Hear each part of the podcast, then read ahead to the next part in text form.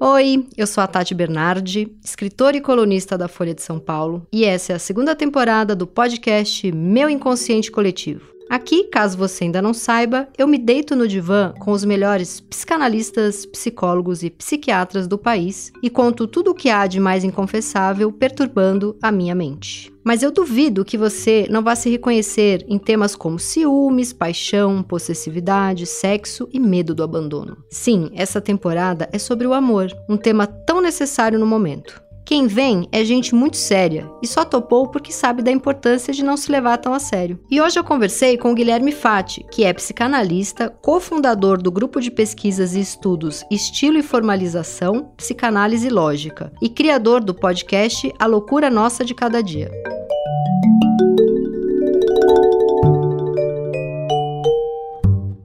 Guilherme, é... essa sessão de hoje de terapia é uma sessão muito peculiar porque a gente está fazendo uma coisa aqui que acho que não pode, que eu vim me consultar com um ex-namorado. Eu tenho agora 42 anos, mas aos meus 25 a gente namorou, você tinha lá os seus 28 e meio, quase 29. E não à toa, o tema da sessão de hoje é ciúme, porque eu fui uma namorada muito ciumenta. E acho que melhorei bastante depois de muita terapia e muitos anos depois, né. E também acho que o meu ciúme ali naquele momento, e hoje em dia quando o meu ciúme volta, ainda é um pouco esse tipo de ciúme, não é exatamente, eh, isso eu fui aprendendo com a vida, não é exatamente um ciúme, nossa, será que ele naquele espaço de tempo que ele sumiu, ele estava beijando outra, mas é um ciúme de posse mesmo, de o que que ele está pensando, o que que ele sonhou, por que, que ele comeu aquele macarrão longe de mim, que é uma coisa típica de, de é, eu ia falar meninas, ia cometer aqui uma coisa bem machista, muito acho que tá aí para ambos os gêneros, mas com certeza, mas com, cer mas com certeza é mais é mais comum em jovens, porque em algum momento cai a ficha de que isso é uma piração. E eu tenho uma lembrança, já vou deixar você falar, de um ciúme muito doentio pela minha mãe, quando eu era criança. Alucinado, assim, né? Eu sou filha única, meus pais separaram, eu tinha 5, 6 anos, e quando eu tinha uns 10, 9, minha mãe começou a namorar, e eu lembro de sentir esse ciúme, como assim eu não sou o centro do, do amor e do desejo dessa jovem senhora. Então é isso. E eu vi também o teu podcast maravilhoso, o Loucura Nossa de Cada Dia? O Loucura Nossa de Cada Dia sobre ciúme, achei muito bom, me reconheci, ainda tenho minhas crises, então agora eu vou deixar você falar. É, e pode, pode falar que tipo de namorada eu fui aos 25 anos, porque eu acho que vai ser bom para mim e para os jovens que, que nos nos escutam. Tati, obrigado pelo convite. Não é convite, é uma sessão de terapia. Ah, é, uma, é verdade. obrigado pela sessão de terapia que a gente começa hoje, 20, 15 anos depois. Né? Isso. Sei lá quantos anos depois. DR no divã. DR. Uh, é, o que eu acho é o seguinte: a gente foi como namorado, quer dizer, a resposta é mais ou menos óbvia, mas assim, a gente foi o que a gente podia ser naquele momento, né? Então, assim. Uhum com traços de cada um, que pode ser que permaneça ou não, não, não da mesma maneira, mas assim, tinha, tinha ciúmes, tinha. Porra. tinha, né? Sim. Não, eu apenas aqui vou. É. vou eu, eu apenas teve uma, hum. um casamento que a gente foi, que você ficou muito tempo conversando com uma menina que eu te mordi, você lembra disso? Eu mordi teu Lembro. braço com toda a força. Teve também o dia que eu chutei teu carro que você falou, nossa, meu, vai arregaçar meu carro inteiro, porque a gente era jovem, então ele tinha esse sotaque um pouco. nossa, meu, vai arregaçar acho, meu carro. Porra. Eu acho, Tati, que eu, eu, eu acho que o ciúme, e a gente, acho que é um grande tema para a gente falar aqui, é o que acontece muito na, na clínica, enfim, eu não acho que seja uma questão uh, de jovens de 20 anos apenas, uhum. né? Uh, eu vou trazer alguns exemplos aqui, sei lá, a gente pode dar exemplos da literatura e da vida real, não que as duas coisas não estão tão separadas assim, né? Então, por exemplo, Otelo no Shakespeare, ele não era um menino de 20 anos. Uhum. Né? O Bentinho era mais novo, mas no, no Dom Casmurro, né? Sim. Mas aquilo vai ao longo da vida dele inteira. Uhum. Então eu queria colocar o ciúme também como uma, uma, uma, uma posição subjetiva e quase uma condição para que algumas relações aconteçam. Uhum. De fato. Então, o ciumento seria aquele, vamos pôr o ciumento como uma universal, né? É um pouco perigoso fazer isso, mas assim, ciumento seria aquele que precisa de um terceiro imaginário. Sim, da tesão. Ou real ou imaginário. Muito provavelmente, rela... muito provavelmente eu estava com tesão na mulher que eu imaginava com você, né? Tem, ah, sim. Temos aí uma bissexualidade, talvez. Hum, sem dúvida, e Freud fala sobre isso. Inclusive, ele, ele aproxima o ciúme como uma das bases do ciúme seria uma base homossexual. Por quê? Porque se você ou eu tô com ciúmes, por exemplo, de um homem que tá com a minha que tá olhando para minha mulher, uh, eh, para Juliana hoje em dia, vamos supor, eu tô lá com ciúmes dele. Quem está olhando e tá achando aquele cara bonito e uma ameaça e alguém uh, que ela pode estar desejando, sou é eu. Você, sim. Né? Então, uhum. assim, tem uma, tem uma coisa aí. Outra, outra vertente dos ciúmes é uma base mais ou menos paranoica. E aí não é tão legal, né? Porque a paranoia ela parte de um fragmento da realidade, e o ciumento faz isso muito bem, né? Não é que ele cria algo que não existe, ele parte de um fragmento, mas isso vai se desdobrando numa cadeia imaginária uh, que pode desembocar quase num delírio, né? Sim. O Freud ele dividia o ciúme entre três categorias, vai, mas é que são duas, na verdade, né? O normal, o projetivo e o delirante. Quando eu chutei, eu, cê... duas... eu tava em qual quando eu dei aquele, quando eu arregacei, não, não cheguei a arregaçar, mas dei uns chutes, no... dei uns chutes no carro. Eu, eu acho que você tava já já tava beirando o delirante, mas todo mundo delira em algum momento, né? Sim. É, eu acho que teve, teve momentos de, de delírio mesmo, né? É que eu acho, é, é, é que eu acho, agora é. só interrompendo um pouco, é, a gente volta que tá muito bom essa tua explicação mais mais aí da literatura freudiana, mas é que eu acho que tinha uma coisa também que a gente era muito novo e é muito difícil ser fiel nessa idade. Então tinha um clima de a qualquer momento um dos dois pode fazer merda. E eu acho que isso, ao mesmo tempo que tem é excitante, você tá numa relação que diferente de um casamento que você está há 20 anos, é uma relação, caramba, esse negócio pode acabar a qualquer momento, porque a gente é jovem, a gente está indo em festas todos os dias, e etc. E um monte de gente olha mesmo. Além disso, tinha uma coisa enorme de insegurança. É, nossa, com 24, 25 anos, eu era muito insegura também. A insegurança entraria mais nesse ciúme do tesão ou nesse ciúme da paranoia, você acha? Eu acho que eles andam, nesse caso, mais ou menos juntos, mas assim é que essa garantia que nós neuróticos queremos, uh, essa garantia de que o outro não vá desejar, ou que o desejo deve andar junto com o amor, por exemplo, uhum.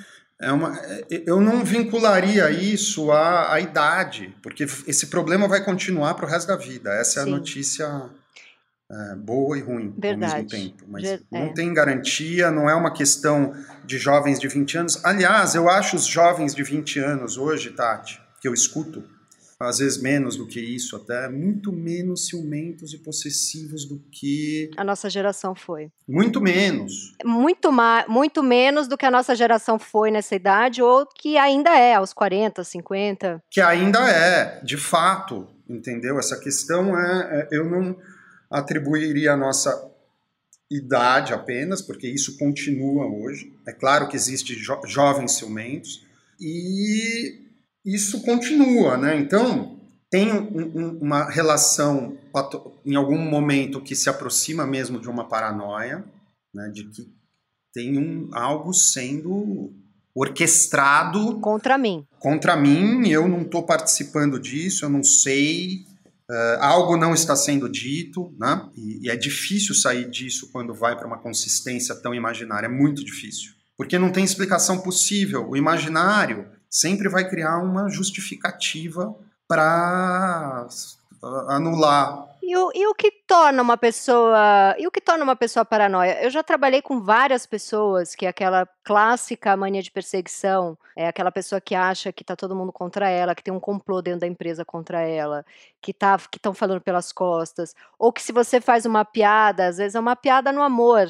A gente que vem de publicidade, eu, o Guilherme hoje em dia é um grande psicanalista, eu sou aí uma escritora, mas a gente vem de publicidade. O ambiente de agência era muito zoação um com o outro o tempo inteiro. E às vezes um bullying terrível que é, eu não tenho nenhuma saudade, mas às vezes só uma piadinha no amor. Mas tem aquela pessoa que acha que toda piadinha estão rindo de mim, tá contra mim. Esse, isso, essa paranoia é o quê? Vem de onde? Porque às vezes uma família inteira é paranoica, né? Você vê, você conhece a pessoa, depois você vai conhecer a mãe, o pai, o irmão, a tia, você fala, nossa, é uma família de paranoicos. Claro, é, porque está dentro da linguagem né, da, daquela família, dentro do, desse sintoma familiar, vamos dizer assim, mas Acho que se a gente fosse colocar uma causa.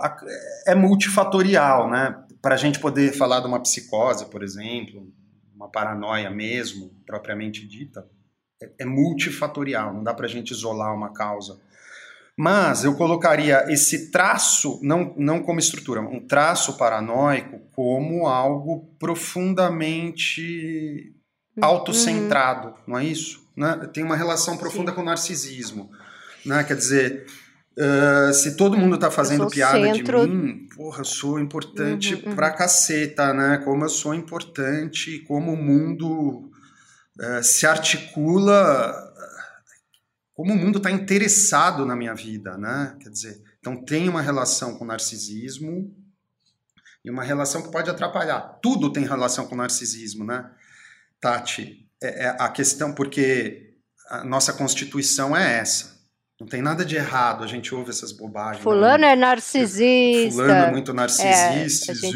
É, a, a priori, isso é uma bobagem, não quer dizer nada. Todo mundo é narcisista. O amor, uh, para a psicanálise, pelo, pelo menos, né, que a gente está discutindo aqui, ele é, ele é absolutamente autorreferido. Né? A gente ama aquilo que é importante para a gente. Uhum, sim. Referência somos nós mesmos. Mas quando que Enfim, o narcisismo é... É, é, é... o que pode virar uma paranoia? O que, que, tipo de narcisismo é esse? É o... Um tipo de narcisismo que impede a existência do outro. É um, é, uma, é um adulto vivendo com um narcisismo de criança, por exemplo? Dá para pensar assim? O narcisismo, o narcisismo é sempre de criança, né? Uh, não vejo nenhum problema que seja, mas assim, é, é, é uma fase que se, pode se prolongar, né? Aonde você está tão tomada por si mesmo, nas próprias posições, os próprios pensamentos, num, tão fechado Sua libido está toda para você, que você não consegue pôr em nada. É, que o, o, o outro não existe. O outro não existe. Ou existe, ou existe enquanto tá me elogiando, porque aí eu tô me olhando no espelho e me achando lindo. É, mas aí não é uma existência de fato. Eu acho que a, a, a grande régua eu colocaria aonde o, o, o, narcisismo se torna patológico é quando a alteridade está comprometida. Sim, não tem, né? não tem dizer, mais ninguém. O, o, que é, não tem mais ninguém. Aí é um problemaço. E esse cara hum. ou essa mulher, ele necessariamente está se achando ou ele pode ter uma autoestima super merda? Geralmente, o, problema do, do, do, narcisismo é uma, uma autoestima. Autoestima merda. Merda, é. claro, uma insegurança Sim. total que precisa. Quer dizer, o narcisista, quando ele se olha no espelho, que essa é a imagem clássica que a gente tem, né? Oh, então ele se olha no espelho, ou ela se olha no espelho, ela é narcisista. Não, na verdade, não é só isso, né? O narcisista ele se olha no espelho porque ele está muito preocupado extremamente preocupado com como ele é visto pelos outros ou como ele vai ser visto pelos outros. Essa é a preocupação. Né? Então, quando isso toma conta de maneira absoluta, vira um problema. E é uma insegurança, né? Quer dizer, você precisa o tempo todo se reafirmar. E que, e que merdinha que a mãe ou o pai desse sujeito fez hum. para.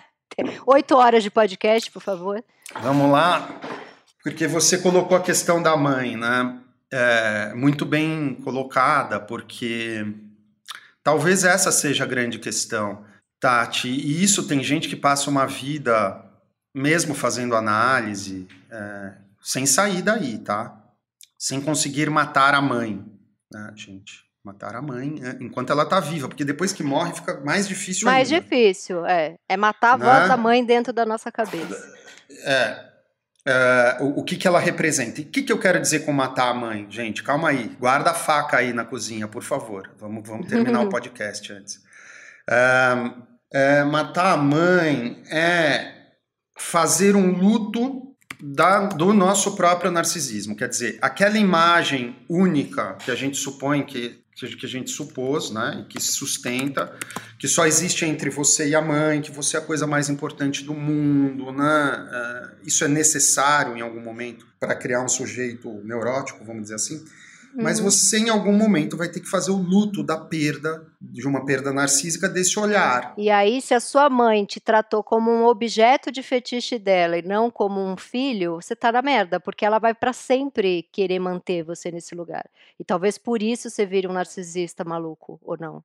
Ah, é, tem, é, eu estou falando de maneira geral, a gente teria que ver caso a caso, mas assim, a gente teria que perguntar também qual é a nossa contribuição nisso, né? Por que, que a gente escolheu permanecer nessa posição com esse ganho, Uhum. né? Então, se eu sou o filho querido e muito importante, eu suponho que a minha mãe realmente me desejou muito. Você, em algum momento, vai ter que fazer um luto de uma perda, porque não é bem assim, né? E, e graças a Deus, porque senão não dá. Senão você não, você fica pra sempre, Se- se- você, não, você não namora, você não transa, você não casa, você não tem filho, porque você tá com a sua É. mãe, tá casado é, com a é mãe. basicamente isso, né? Então, casado com a mãe no sentido de que ah, não tem espaço para para outra coisa, né?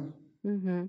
Agora, como é, como é que a gente foi tanto do ciúme para do, do ciúme para esse narcisismo? Que tá muito ligado, você acha? Ah, é, você percebe como é, Vai rápido, né? começou a falar de uma coisa, você já está falando da outra imediatamente, tá, com- tá ligado. É, assim como a gente desloca para o amor, o amor para a psicanálise já seria uma saída, Tati. Já seria parte de um luto dessa mãe, dessa cola, vamos dizer assim, tá? Amor para a psicanálise não tem nada a ver com a paixão.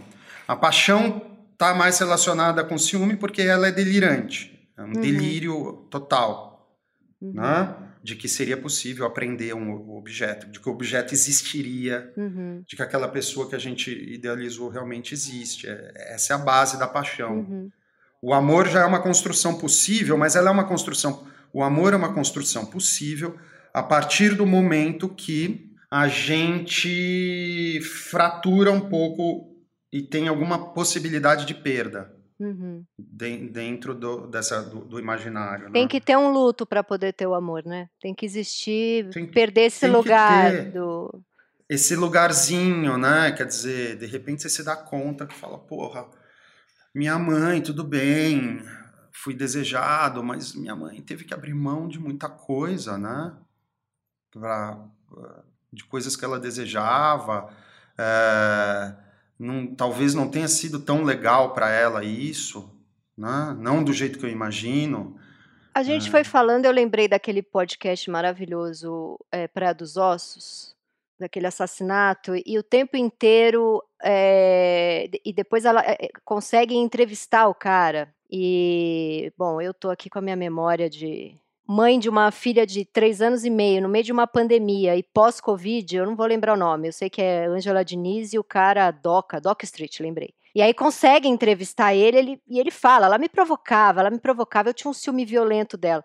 Tem sempre essa coisa de a mulher provocou para feminicídio, né? Ah, sim. E a, a mulher Há dois mil anos. É. Há dois mil anos. a mulher provocou e tem também esse, esse lugar de o cara matou de tanto que amava, ele sentia ciúme de tanto que amava.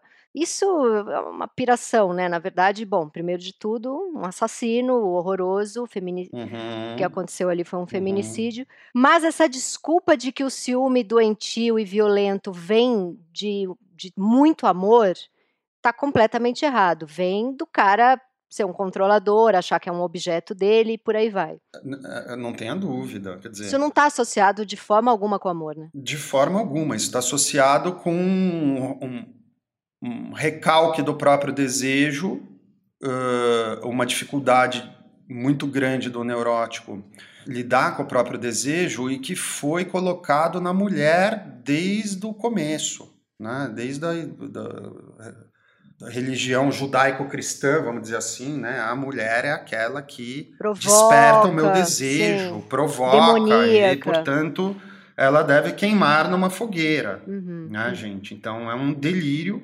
ou não, é um perverso, enfim, tá, matar porque isso não tem nada a ver com amor. Uhum. Hum. Obviamente que não. Tem a ver, tem a ver com a paixão. Tem. No que ela tem de delirante. E, e, e claro, aí tem parricídio, tem feminicídio, muitos tipos de homicídio. Mas, claro, é. Todas, toda a gama de desgraças. Toda a gama de desgraças, né? Agora tem. Agora eu acho que o ciumento, é, pegando, voltando um pouco aqui para o meu caso, eu acho que o ciúme tem um lugar gostosinho. Para mim tinha um lugar gostosinho associado à criatividade, como eu era muito ciumenta, eu escrevia muito, a coisa da paixão e a coisa de me manter sempre excitada, é, porque tem aquela coisa da loucura, do posso perder, não, ainda não é meu, ainda não é meu. Então acho que tem um jogo também para você se manter sempre naquela pilha da paixão. Claro. É, e, que, aí... e que é um lugar que talvez você não queira sair. Mas aí é um lugar ótimo, Tati. É, quer dizer. Que o, o, amor pode ser chato pra caceta, né? Apesar de muito bom. Aos 42 anos, com a quantidade de dor no corpo que eu tenho, porque eu fico 20 horas por dia no computador, eu tô preferindo mil vezes o amor. Mas a paixão tem aquela coisa que, ah, eu pego então, um ônibus e fico 20 horas para ver a pessoa e não sei o é. quê. Eu acho que Bom, você fala uma coisa muito interessante, quer dizer, em, aonde que você vai poder fazer um bom uso disso? Então, tudo bem, se te excita o ciúme, é, é, é essa disputa, o exercício da, da conquista, né? É, você vai para uma casa de swing, você não pega e fuzila todo mundo, mata, esfaqueia a tua namorada ou teu namorado, entendeu? Sim, é aprender o bom uso do fetiche. Aprender né? o bom uso do fetiche. É, vá para uma boa casa de swing, faz uma suruba, chama, sei lá, coloca na cena sexual ou, que faz um... ou na hora que você vai na hora que você vai transar simplesmente você pensa ah, aquela mulher que eu achei que estava olhando para ele que ele estava olhando para ela você pode usar essa imagem na hora do sexo pode usar mas usar para ficar com tesão isso e não para capar o você não precisa no ato não claro você não precisa de fato mas você pode fantasiar usar aquela imagem Sim. aí é um uso bem interessante né, disso. Mas aí é um uso da fantasia e não do ciúme propriamente dito.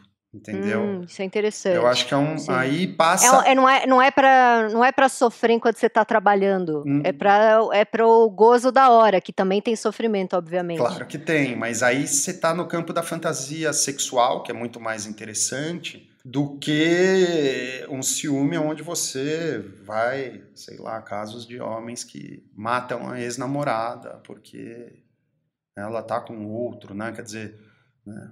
Mulher, homens e mulheres, né? Mas tem muito sim, né? Você que tocou numa questão importante do ódio à mulher, né? E a mulher como a grande uhum. culpada. Uh, Claro, isso tem uma história. De levar um homem à loucura, né? É, é, eu acho que a Maria Homem e o Contardo desenvolvem essa, essa tese de maneira brilhante. No... Naquele. Naquele. Coisa de menina, sim. E, mas assim, o amor como uma construção não, precisa ser chato, porque tem a fantasia, é o que você falou. Como, faz, como que a gente pode usar a fantasia de alguma maneira? Porque senão é chato pra caralho também, né? Sim. Hum. É, e sem. Onde eu quero chegar é que assim, sem nenhum ciúme, só no equilíbrio, só no. É, o ciúme tem, tem um momento ali, até um, até um certo ponto, que o ciúme é, ele é. Eu acho que ele é benéfico para a relação. Ele é uma coisa de sabe? É, essa pessoa falar uma frase escrota, mas essa pessoa não tá ganha, essa pessoa todo dia eu tenho que conquistar. Eu, eu, eu vou num evento quando não tiver pandemia, sei lá, vou numa festa, vejo mulheres olhando pro meu marido. Ah, ele tá no mercado aí, eu preciso. Tem uma coisa. Sim, mas aí eu te pergunto, mas isso é ciúme? Tem que ser pela via do ciúme? Isso, isso é o quê? Seria o quê? Isso pode ser, por exemplo, um, uh, desejo, não ciúme, desejo de uh, reconquistar aquela pessoa que você admira tanto e você vê que aquilo te falta de alguma maneira. E que bom que falta, porque tem algo, você, eu não colocaria, não sei, tão colado no ciúme necessariamente. Não, é, não o, que, o que eu acho que, que é interessante a gente falar também é que durante a minha vida amorosa, as, as, as vezes, as relações em que eu tive mais ciúme foram relações em que a outra pessoa é, se colocava numa posição de eu não eu não eu não sei se eu lido, se eu gosto, se me completa uma relação é, de fidelidade. Eu não sei se eu estou 100% aqui. Eu não sei se eu tenho ah. o suficiente para te dar, para te. Claro. Sabe? Não, e isso é, sempre me enlouqueceu. Foram sempre as relações que eu senti mais ciúme. É, em algumas eu identifiquei isso como um jogo muito esperto do cara que estava inseguro, que estava totalmente na minha, mas que leu algum livro autoajuda da Uhum. Mas eu tô brincando, eu acho que em 99% da, das, das vezes é porque a pessoa realmente não estava totalmente ali, ou não, ou não é dada uma relação em que se está 100% em qualquer lugar. É. E também acho que não existe estar 100% é, em lugar nenhum. Aí, aí, Tati, tá se escutando? É. Né? Aonde que seria possível é. estar 100%? Não tá, mas eram relações em que tinha uma coisa no ar de daqui a pouco eu vou picar a mula. Essas são as relações em que eu, em que eu fiquei muito ciumenta. Né? Agora, agora, a grande pergunta é por que, que eu me atraio muito por essas relações em que em, tá no olhar do cara de que ele tá ali naquele momento apaixonado com tesão, mas é um, é um olhar de daqui a pouco eu pico a mula. Eu não e eu sempre me atraí muito por essas relações. E depois de muito tempo de terapia, eu cheguei à conclusão que, na verdade, eu sou a pessoa que também pensa em picar mula. Uhum. E aí eu me atraio por alguém que vai me abandonar. Eu, eu, eu sou atraída pela situação que, que vai acabar, entendeu? Então, por isso também, é, isso aí, ó, tô na terapia há 20 anos e ainda não, não consegui chegar, porque ao mesmo tempo que eu já entendi, eu já consigo olhar para isso, já, já percebi que muita do, dos foras que eu tomei, eu fiz de tudo para tomar, porque esse lugar do você abandonada é um lugar de, de, de gozo para mim. Uhum. Agora, é um lugar de um sofrimento abissal, assim. E por que que eu as, me atraio um pouco por isso, por essas pessoas que que tem esses discursos de eu não sou de ninguém, eu não gosto de relacionamento estável. Isso me atrai. E por isso são situações em que eu fiquei muito ciumenta também. É, tem, a gente, na, na tua sessão de análise hoje, é, quer dizer, enfim, 20 anos de análise e você não tem essa resposta, não vai ser agora que a gente vai ter. Mas, e talvez nem tenha. É, Como assim, não, Guilherme? E, e talvez, assim? é, e talvez não tenha que ter, Tati, não nessa né, uma resposta absoluta, algo que te permita se relacionar e, e, tudo bem, não precisa ter uma última resposta. Nossa, encontrei a causa. Uhum. Eu acho que, e isso serve, essa é uma universal, talvez sirva para todos os neuróticos, é, o, o, a, os obstáculos ou a impossibilidade é quase uma condição para o desejo. Né? Então, o desejo vai se sustentar em algum obstáculo, alguma algo um pouco impossível. A gente vê as, as histórias de amor, são histórias de impossibilidades, ou pela distância, uh, diferentes classes, às vezes divisões de classes sociais muito distantes, né? Se a gente pegar famílias, Uh, guerra separando, né? A gente tem todas essas histórias. Então é o, o cara que era casado, o cara que morava em outro país. É, é. Uhum. é. Então tem o, a, a impossibilidade. Eu quero isso porque isso é impossível, é, faz parte da prepotência neurótica. Não. Mas você acha que, além de fazer parte da prepotência neurótica, faz parte também de eu não sei me relacionar, eu não quero um relacionamento estável, então eu vou procurar um negócio que eu sei que vai acabar em três meses. Porque se eu achar um negócio que pode durar 30 anos, eu, vou, eu não quero. Você acha, que, você acha que pode ter um pouco isso também? Porque eu vejo. Eu acho que cada um vai procurar uma coisa, Tati. Sim, é... não dá para rotular, né? Não, não dá pra gente, porque tem gente que, tudo bem, vai, vai pular de três em três meses numa boa, com pessoas que se relacionam de três em três meses pro resto da vida, e tudo bem. Se for tudo bem para Desde que ele não queira casar, o problema é quando você fala, é, eu desejo uma coisa, mas repito outra, muito longe. E esse problema é muito comum, né? Porque é, é essa é a história da minha ah, vida. É, não à toa, não à toa o SETS tem um curso que chama Conflito e Sintoma. Porque é isso, é o tempo inteiro o, o que eu acho que vai me dar o, o, o que eu procuro, eu percebo que não é o que eu desejo, porque daí eu vou para um negócio que é o oposto. Como, como desejar mais próximo do campo do gozo? Essa é uma questão. Sim, Sim, pois é. Mais próximo não significa uh, Junto. que coincida. Que seja o é. mesmo. Que seja o mesmo. Como desejar um pouco mais próximo de onde a gente goza. Essa é uma grande questão. É. E aí, isso é caso a caso, porque o desejo vai ser articulado é, pela fantasia de cada um. É muito caso a caso. Como que vai ser o arranjo, né? Tem arranjos muito possíveis, muito diferentes. O que é se relacionar? O que é um relacionamento que deu certo? Sim. Essa é uma pergunta. É, é, o casamento que durou 50 anos? Ou um, uma relação que durou seis meses? Uhum. Não, hum, não, dá para né? saber. Né? E, a, e a pessoa hum. que a pessoa que escolhe tá num casamento há 30 anos, um casamento que tem os filhos, tem a casa, aquela aquela, aquela família que funciona quase como uma empresa, né? Tá tudo ali funcionando.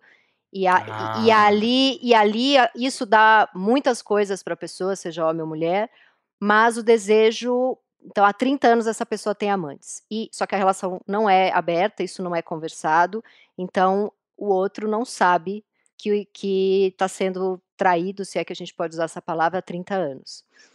Aí, aí vão ter as relações que os dois estão traindo há 30 anos e simplesmente não conversam sobre isso. Vai ter a relação é, abe aberta, que vai ser boa. Uhum. Eu só uhum. conheço relação aberta que desandou, porque eu fico achando que a partir do momento que se estabelece é, que pode trair, desanda, que talvez tenha uma graça aí, que é justamente não avisar o outro. É, agora, tem também a coisa do é sacanagem, você não tá, você não tá, você não tá falando, você não tá, você não tá pondo teu desejo na, na, na relação. Agora é sacanagem mesmo? Isso, isso é muito ainda, eu não tenho essa, essa, resposta, sabia? Porque é um pouco sobre a sua vida, né? Não é o que você tá fazendo com o outro, é um, ah. é um pouco o que você vai fazer com a sua vida. É, é um pouco o que você vai fazer. É por isso que a psicanálise é uma ética e não uma, um discurso moral. Eu não vou fazer um julgamento moral Sim. aqui. Mas tem uma coisa interessante, né, que você coloca, casado há 30 anos e está transando com outra pessoa. Tati, eu diria que mesmo que não estiver traindo, de alguma maneira, casado durante 20, 30 anos, está transando com outra pessoa. Sempre transou com outra pessoa. Aquilo que o Lacan fala, Por quê? o, por... O, não existe o outro, o sexo. Não, não deixa o Lacan. Deixa ele Lacan lá. Tá morto, Beijão. Coitado, deixa ele lá. Um beijo, Lacan. Obrigada por tudo. É, muito, é claro. É, tem uma coisa é, que a gente supõe. A gente não faz sexo com com o parceiro da maneira que a gente imagina que faz. Quer dizer, se você tem uma mulher, um, um homem, casado ou namorando, não importa, ou dois homens ou duas mulheres, então você tá com a tua parceira, vamos colocar duas mulheres. Você tá transando com a tua própria fantasia, com o teu próprio inconsciente. A gente transa com o nosso próprio inconsciente e toma o corpo do outro emprestado, consentido, né? Tem um consentimento, mas a gente está usando o corpo do outro emprestado lá. Então, a má notícia é: você que está casado há 30 anos está sendo traído ou traída de alguma maneira, porque se você espera que o outro uh, faça sexo com você exatamente da maneira que você acha que você é, isso é um pedido impossível. Uhum. O outro está é, usando mas, o teu corpo. Mas, mas, nem, mas nem individual, mas nem a gente como sujeito é, é, é dado isso, né? Eu não sei quem eu sou 100%. Eu, Dá para dizer até que eu, eu, quando me masturbo, não tô transando comigo mesma, porque eu também não faço a menor ideia de quem eu sou, eu tô faz, fantasiando alguma coisa ali. É, mas talvez, é, mas pelo menos é, é você com a tua fantasia. Sim, pelo, eu, é, pelo é menos você, sou. Você, pelo, pelo, menos, menos é eu, eu, com, eu com a minha, né? é você com a sua fantasia e vai ser também quando você tiver com o teu marido, uhum. entendeu? Uhum. É, em última instância, não tem Lacan. Vamos, vamos trazer, vamos reavivar o Lacan um pouquinho. Vamos reanimar ele, vai. O Lacan dizia uma coisa que não existe relação sexual. É uma frase muito repisada, muito citada dele. Quer dizer, não é que não exista o ato sexual, não existe uma relação de complementaridade absoluta entre os sexos por vários motivos, entre eles porque a linguagem não permite isso. Tem, a gente é castrado aí também. Mas assim, uh, o que eu estou querendo dizer, no encontro de dois, gente, não vai ter um encontro absoluto. Uh, a gente supõe. Uh, esse é o grande truque do amor, né? Eu, eu, eu projeto no outro algo do meu ideal, dos meus ideais, daquilo que eu acho que falta em mim e de que o outro teria isso. E eu sou amado pelo meu próprio ideal. Olha que, que relação. Pois é, maravilhosa. É, é, maravilhosa. Agora, é, então, algo de uma traição acontece o tempo todo. Acho que talvez a grande traição mesmo, de fato, seja trair o próprio desejo. Aí tem um problema. E é o que é, é o que fazemos aí ah, ó, é difícil não trair o próprio desejo, porque às vezes o próprio desejo é, tiraria tantas coisas da vida que também são importantes. Às vezes tem coisas na vida que são mais importantes do que o próprio desejo ou não. Por exemplo, uma mulher que é completamente apaixonada pelos filhos, mas que descobre que precisa ficar seis meses longe deles, porque ela tem um desejo ali que é fazer um curso longe de todo mundo, não, não, não. Só que ela vai perder seis meses da vida dos filhos pequenininhos. E ela chega à conclusão que é mais importante estar perto desses filhos pequenininhos do que, do, do que o desejo dela. Ela, ela, uhum. trai, ela se traiu por algo que ela considerou maior. Ou o nosso desejo sempre teria que vir em primeiro lugar. Porque tem, tem desejo que a gente. Não. Tem desejo que a gente tem que é meio merda também, né? Não sei. O que eu, é que eu estou falando de um desejo como uma, uma marca da fantasia, né? Quer dizer, é um desejo que seria o desejo que do, do qual, do, a partir do qual todos os outros desejos da vida se articulam. Mas o, tem uma questão, Tati, que é a seguinte: falando do desejo, falar em desejo, em mudança ou em qualquer coisa que seja, a gente vai ter que falar de perda. Uhum que, que você vai estar disposto a perder? Porque o neurótico não quer perder não nada. Não quer perder nada. Sim. Né? Então, assim, uh, e outra coisa, eu diria que o que, essa, o que é uma mulher, é claro que é uma decisão dificílima, esse exemplo que você colocou, mas o que ela pode não estar querendo perder, talvez com os filhos um pouco mais velhos, inclusive, não com uma criança de seis meses de idade, porque aí eu acho que um pouco mais difícil, mas com os filhos um pouco mais velhos, não tá, a questão não é que ela está perdendo seis meses, é, é aquilo que, ela, que eu disse, né? É, ela pode estar. Tá, ela vai ter que perder a posição narcísica de supermãe, sim, por exemplo. Sim. Não tem a relação. Não é o tempo, é a visão do, de como ela é vista é, de como ela se ou vê. perder tá a, a liberdade isso? da juventude, que podia largar tudo e ficar um ano sozinha na Europa, né? O tempo inteiro a gente está é, perdendo. Mas é, o tempo inteiro a gente está criando álibi para não se haver com o próprio desejo. É isso que eu estou dizendo. Que que o, e por que, que o próprio desejo é tão assustador? Tem um quê de destruidor? Assustador, eu diria. Não sei se destruidor. Assustador é, porque é uma aposta sem garantia, hum, angustia mesmo. Você vai ter que perder, vai ter que vai ter que perder algo do teu narcisismo, de como você é visto. Tudo isso torna, quer dizer, então é muito, e aí, aí o casamento é uma maravilha, Tati. Hum, aí o casamento, a gente está falando dos grandes álibis, né? O casamento talvez seja o grande álibi, porque aí eu posso dizer que eu não fui dar a volta ao mundo de veleiro, uh, porque eu sou casado e a minha mulher não permitiria. Agora tem Olha, eu teria feito isso, mas eu casei, então agora eu não posso. É, eu não posso porque o dinheiro não, o dinheiro é um outro grande álibi. A mãe doente, o pai doente, então, a mãe doente. O pai doente. O filho de 19 anos que ainda é muito pequenininho para ficar sozinho.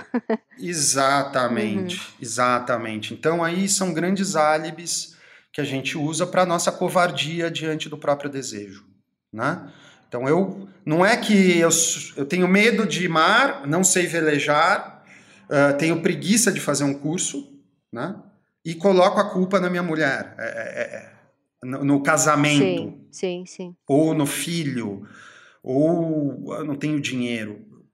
Não tenho dinheiro, tem um monte de gente sem dinheiro na França vivendo num veleiro com custo de vida muito menor do que teria na cidade é, há anos. Então é, você banca ou não banca e, e qual é o limite? Porque o, o, Freud dizia uma coisa que assim, né, uma análise pode levar você até uma margem do rio, né? Se você vai querer atravessar o rio é outra história.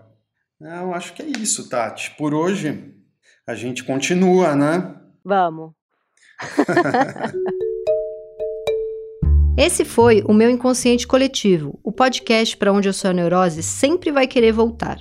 Eu sou a Tati Bernardi e a edição de som é da Natália Silva. Os episódios do meu inconsciente coletivo são publicados toda sexta-feira de manhã nos principais agregadores de podcast. Escute o seu inconsciente e siga a gente para não perder nenhum programa. Até a próxima sexta.